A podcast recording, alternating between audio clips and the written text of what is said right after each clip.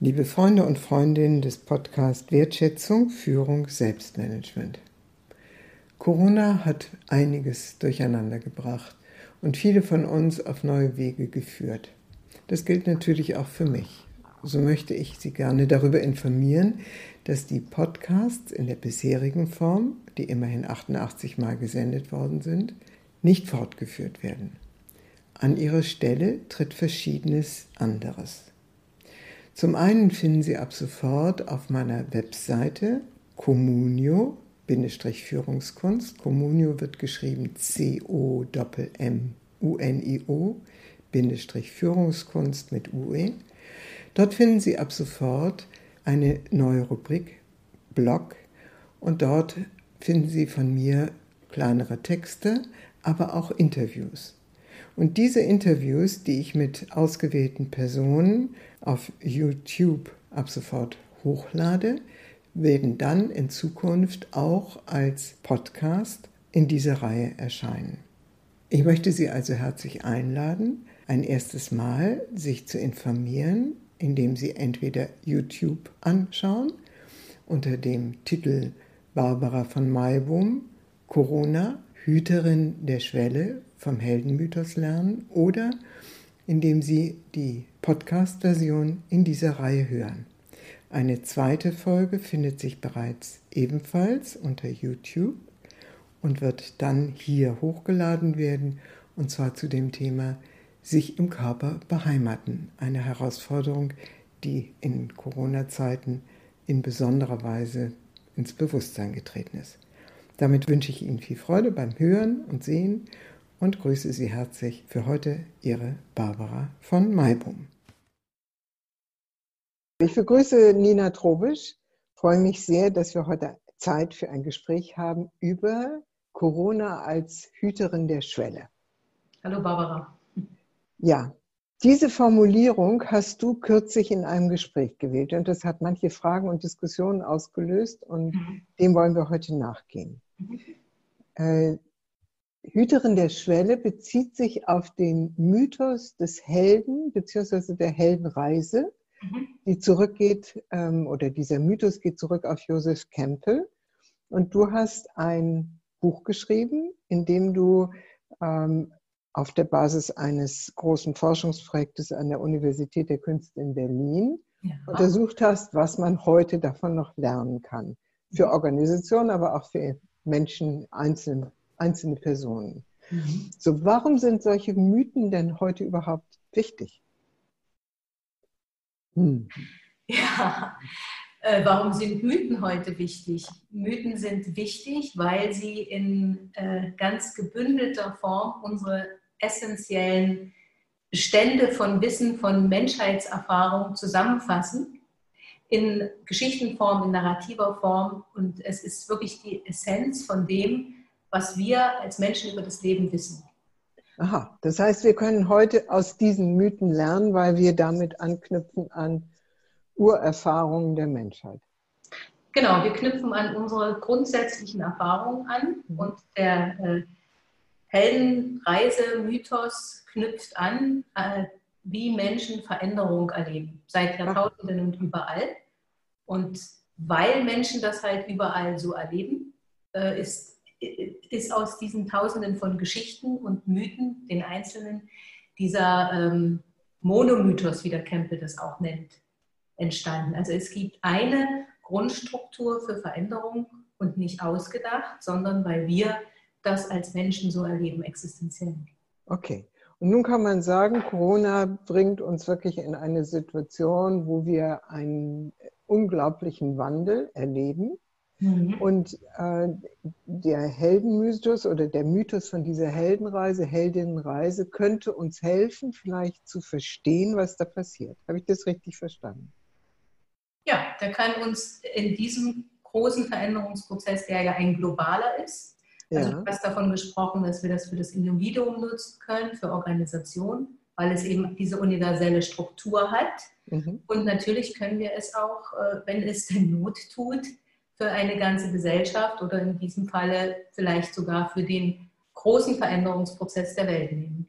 Okay, und jetzt habt ihr in diesem Forschungsprojekt habt ihr ja eine wunderbare Grafik entwickelt, aus der mhm. man so ein bisschen die Struktur dieser Reise der Veränderung entnehmen kann. Und ich werde jetzt mal gucken, dass ich das auf den Bildschirm hole, sodass wir das uns gemeinsam angucken können und du vielleicht so in ganz kurzer Form die Grundstruktur dieser Reise erklärst. So. Da ist so viel zu sagen. Ich versuche, mich knapp zu fassen. Ja. ja. Hier haben wir das Bild von diesem Prozess? Ja, kurze Worte dazu. Äh, jeder Veränderungsprozess hat zwei grundsätzlich verschiedene Ebenen, nämlich die bekannte Welt, das ist in dem Fall mir sehr hell, und die unbekannte Welt, das ist der dunkle untere Teil des, äh, der, der Grafik. Also wir gehen immer, wenn wir in Veränderungsprozessen beginnen, wir in der bekannten Welt, überwinden eine Schwelle und äh, sind dann im Unbekannten im Land der Abenteuer. So. Eine erste Überwindung der Schwelle links. Genau, also wir haben diese Schwelle und die muss logischerweise, wenn wir vom Bekannten ins Unbekannte gehen, überwunden werden. Da mhm. ist sie halt und da müssen wir rüber.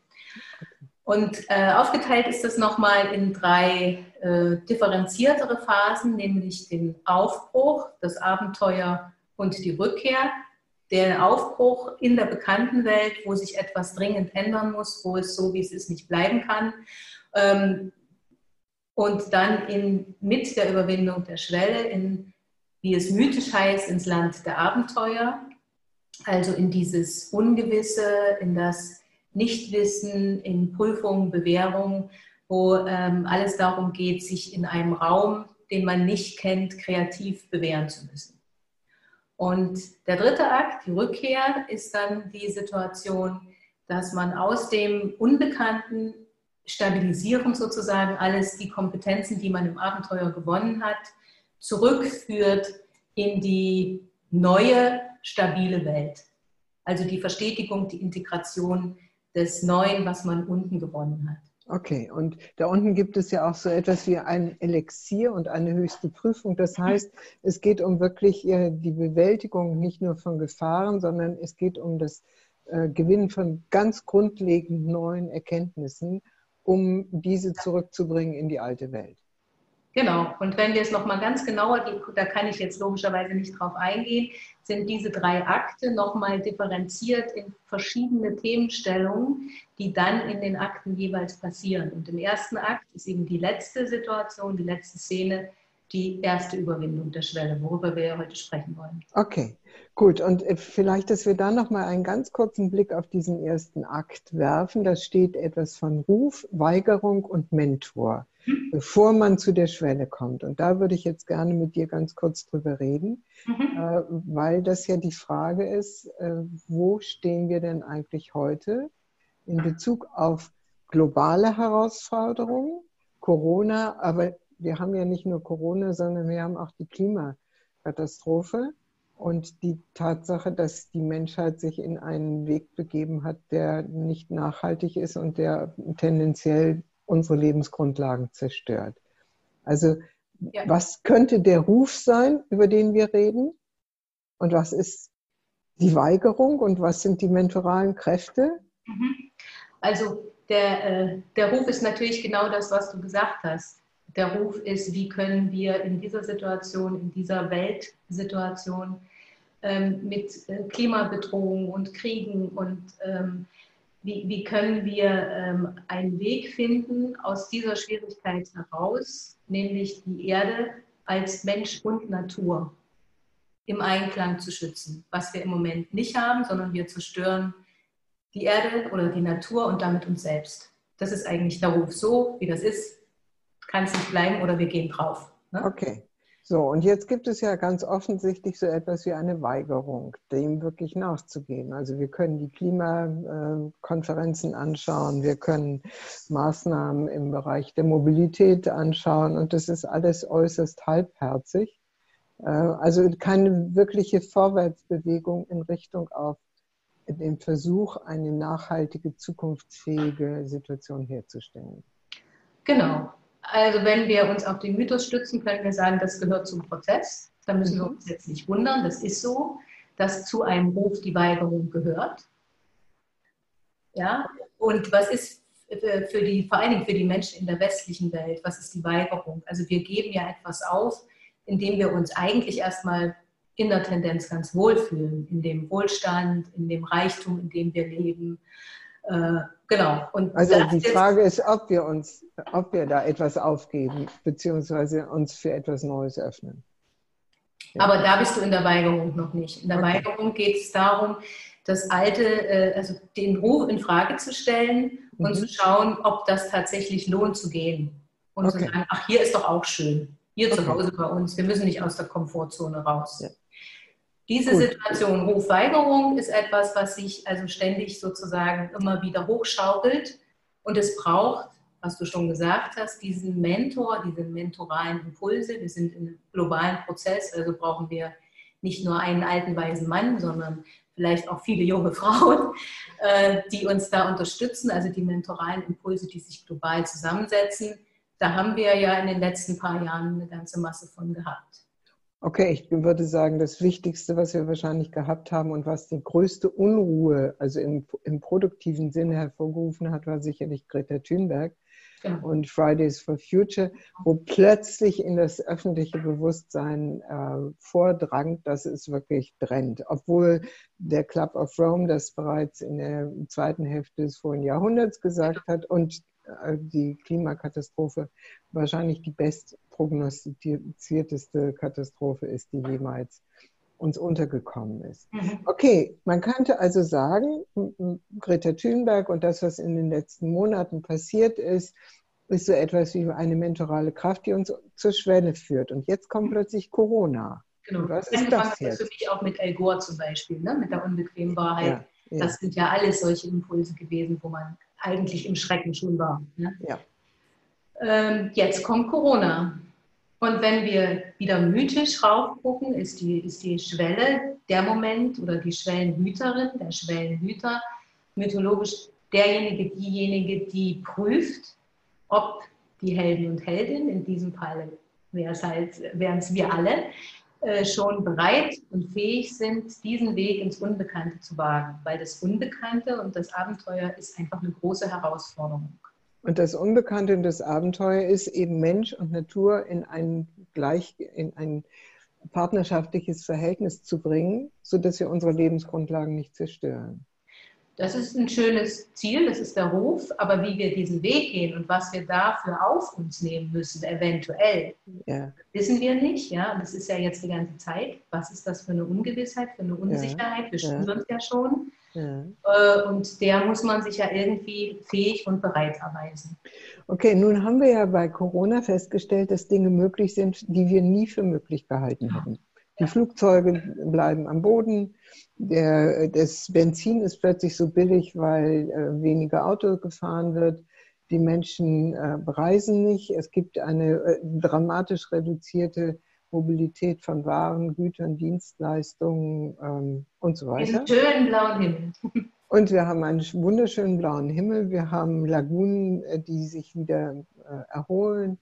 Ähm, die Natur lebt ein Stück weit auf. Die Luft mhm. wird besser in den Hotspots, wo sie völlig äh, belastet war. Also wir, wir stellen fest, und es werden Unsummen von Geld in die Hand genommen, um die Wirtschaft äh, und die sozialen Beziehungen äh, irgendwie zu stabilisieren. Also wir stellen fest, Menschen können sehr viel machen, wenn sie wollen. Das ist der Punkt, ja. Also Corona zeigt uns in diesem Kleinformat, dass wir bereit sind, eigentlich. Dass wir Etwas bereit zu machen. Sind, ja, dass wir bereit sind, für einen wichtigen, großen Zweck etwas zu tun, was vor drei Monaten undenkbar gewesen wäre. Mhm. Wohne hier in Pankow, es fliegt kein Flugzeug mehr. Das wäre vor vier, für, ach, weiß ich nicht, das ist einfach ein Unding. Und jeder hat gesagt, es geht nicht. In dieser Zeit, in dieser Wirtschaftssituation können wir uns einen Stopp nicht leisten. Und plötzlich leisten wir es uns für eine Situation der persönlichen Bedrohung von vielen Menschen. Okay, jetzt sagst du aber, Corona ist Hüterin der Schwelle. Ja. Kann man nicht auch sagen, Corona hat uns jetzt über die Schwelle rübergekickt? Ich glaube, dass das ähm, ja ein, äh, ein Korridor ist. Und dieser Korridor ist nicht von äh, drei Stunden oder so. Manchmal ist er auch ganz schnell, aber das ist wirklich ein Zeithorizont. Und in diesem Zeithorizont zeigt sich über Corona für mich, was wir bereit sind zu leisten, haben wir gerade gesprochen drüber, und was wir auch äh, an Befähigung in, den, in der letzten Zeit bekommen haben, also in den letzten Jahren wirklich, äh, an Befähigung, an Bewusstsein, an wissenschaftlichen Erkenntnissen und, und, und, das uns ermöglichen würden, würde, diesen Weg zu gehen. Also eigentlich sagt uns Corona, ihr habt beides, die Bereitschaft und die Fähigkeit, noch nicht über die ganze Welt, aber immerhin. Und ihr könntet, wenn ihr wolltet, losmarschieren. Okay, und jetzt sagst du, Hüterin der Schwelle, weil dieses könntet nicht entschieden ist. Mhm. Äh, ist die, liegt die Entscheidung darin, ob wir diese unglaublichen Ressourcen, die wir aktivieren, jetzt in Richtung lebensförderndes oder in Richtung Wiederherstellen des Alten einsetzen? Genau, so würde ich das sehen. Also ob wir zurückschnipsen in diese äh, bekannte Welt, in der wir, naja, wir wissen, wie wir da leben und wir wissen, wie die anderen da leben und wir wissen, was wir der Natur antun. Oder ob wir uns ähm, auf den Weg machen, das andere zu, zu versuchen. Okay. Nun gibt es in der Mythologie ja eine ganz, ganz berühmte, bedeutende Hüterin der Schwelle. Mhm. Du hast mich darauf aufmerksam gemacht. Das hat es mir angetan, ja. Ja, äh, ja, das ist die Sphinx. In den griechischen Mythen ist das die Sphinx, die äh, vor Theben sitzt und ein Rätsel stellt. Mhm. Dieses Rätsel muss gelöst werden, sonst kommt man nicht rein nach Themen. Dann wird man nämlich einfach mal aufgefressen. So okay. einfach ist das. Mhm. Und was heißt das, wenn man jetzt mythologisch betrachtet, wenn wir diese Schwelle jetzt nicht überschreiten? Du meinst, was äh, mythologisch auf, also was das dann für uns heißt im Sinne von ja. aufgefressen werden? Äh, Nein. Im, ja. Im schlimmsten Fall würde ich sagen, steht uns bevor, dass wir es einfach tatsächlich nicht schaffen und diese ganzen Voraussagen, äh, dass es nicht mehr lange so weitergeht, dann eintreffen. Also es wird ja immer schon gesagt, wir sind eigentlich eine Sekunde vor zwölf, ja. Oder schon nach. Oder schon lange drüber. Und äh, wenn, wenn wir noch länger warten und ja. jetzt im, im schrecklichsten Fall aller Fälle sagen, wir müssen unsere Wirtschaft sofort und ganz schnell wieder reparieren und deswegen legen wir mal den Klimaschutz beiseite, weil der kann ja noch so ein bisschen warten, äh, ja, dann äh, haben wir, glaube ich, verloren. Okay, oder dann wird, werden wir einfach über die Schwelle geschleudert in das Land der Prüfung und müssen irgendwie gucken, wie wir dann, also soweit das möglich ist, erfolgreich dort durchkommen. Ja. Also der, der Mythos ist ja, so wie er jetzt beschrieben ist, der Mythos einer erfolgreichen Wandlungsentwicklung. Genau. Ja. Ja. Also müssen wir einfach im Moment alle Kräfte darauf konzentrieren, dass wir den erfolgreichen Weg gehen und nicht quasi den erzwungenen Weg, der uns über die Schwelle rüber schleudert. Ich würde aber gerne, damit wir nicht mit einer, einer ja, pessimistischen oder dunklen. Ähm ja, es ist ein Appell. Also ist, für mich ist es nicht dunkel, sondern es okay. ist wirklich das Achtungszeichen. Ja? Ja, also ein Hingucker. Ja? Ein, viele, so. viele. Mhm. Äh, ich würde gleichwohl gerne noch damit enden, dass wir mal gucken, was haben wir denn jetzt schon positiv, mhm. dadurch, dass Corona da ist, entdeckt. Also was scheint auf als Elemente des Neuen? Als Elemente des Neuen, beziehungsweise, so wie ich es vorhin gerade auch noch formuliert habe, das kann man vielleicht zusammendenken, als diese Fähigkeit, die wir schon haben. Wir Aha. haben Fähigkeiten errungen, tatsächlich mhm. eben schon mal loszugehen. Und da hat sich ja in den letzten Wochen gezeigt, dass wir sehr verbunden sein können miteinander. Ja. Also das ist, äh, der ist ja nicht alleine zu stemmen. Ein globaler Heldenweg der Menschheit, den kannst du ja nicht alleine machen, sondern da brauchst du die anderen. Das haben wir uns gerade sehr erarbeitet, finde ich. Ne? auch mit der Vernetzung, auch mit der digitalen Vernetzung. Wir haben uns erarbeitet oder sind massiv, glaube ich, viele, viele von uns ins Spüren gekommen, was unser Verhältnis zur Natur angeht. Also dass das wirklich ein Element ist, was wir brauchen. Wir haben ähm, die Erkenntnis nochmal deutlicher über das Erleben äh, entwickelt, was die Natur und unser Leben miteinander zu tun haben. Also da, da, da, würde ich gerne mal ein, kurz einhaken. Ich habe das Gefühl, dass äh, Corona eine Lehrstunde par excellence ist äh, für äh, das Wahrnehmen der vernetzten Struktur des Lebens. Genau, ja. Also eine Maßnahme, Shutdown, hat Auswirkungen überall, in allen, allen Lebenssphären und in allen Arbeitsbereichen und in, äh, also in allen Zusammenhängen. Man kann sagen Mikro, Meso, Makro. Ja, das ähm, Systemische, von den, diese ganze systemische Verknüpfung äh, von uns mit der Welt und allem wird ja. extrem deutlich. Ja. ja.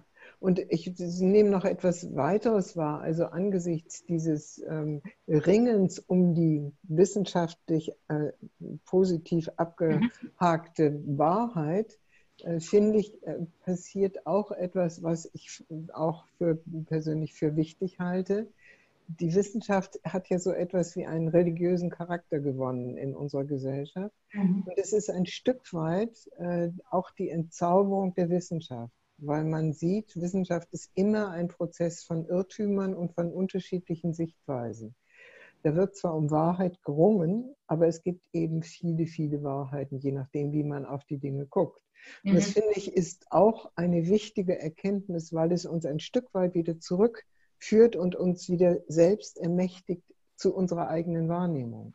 Ja, das wissen wir eigentlich auch schon seit Galilei, aber äh, man vergisst ja. es immer mal wieder zwischendurch. Ja. Ja.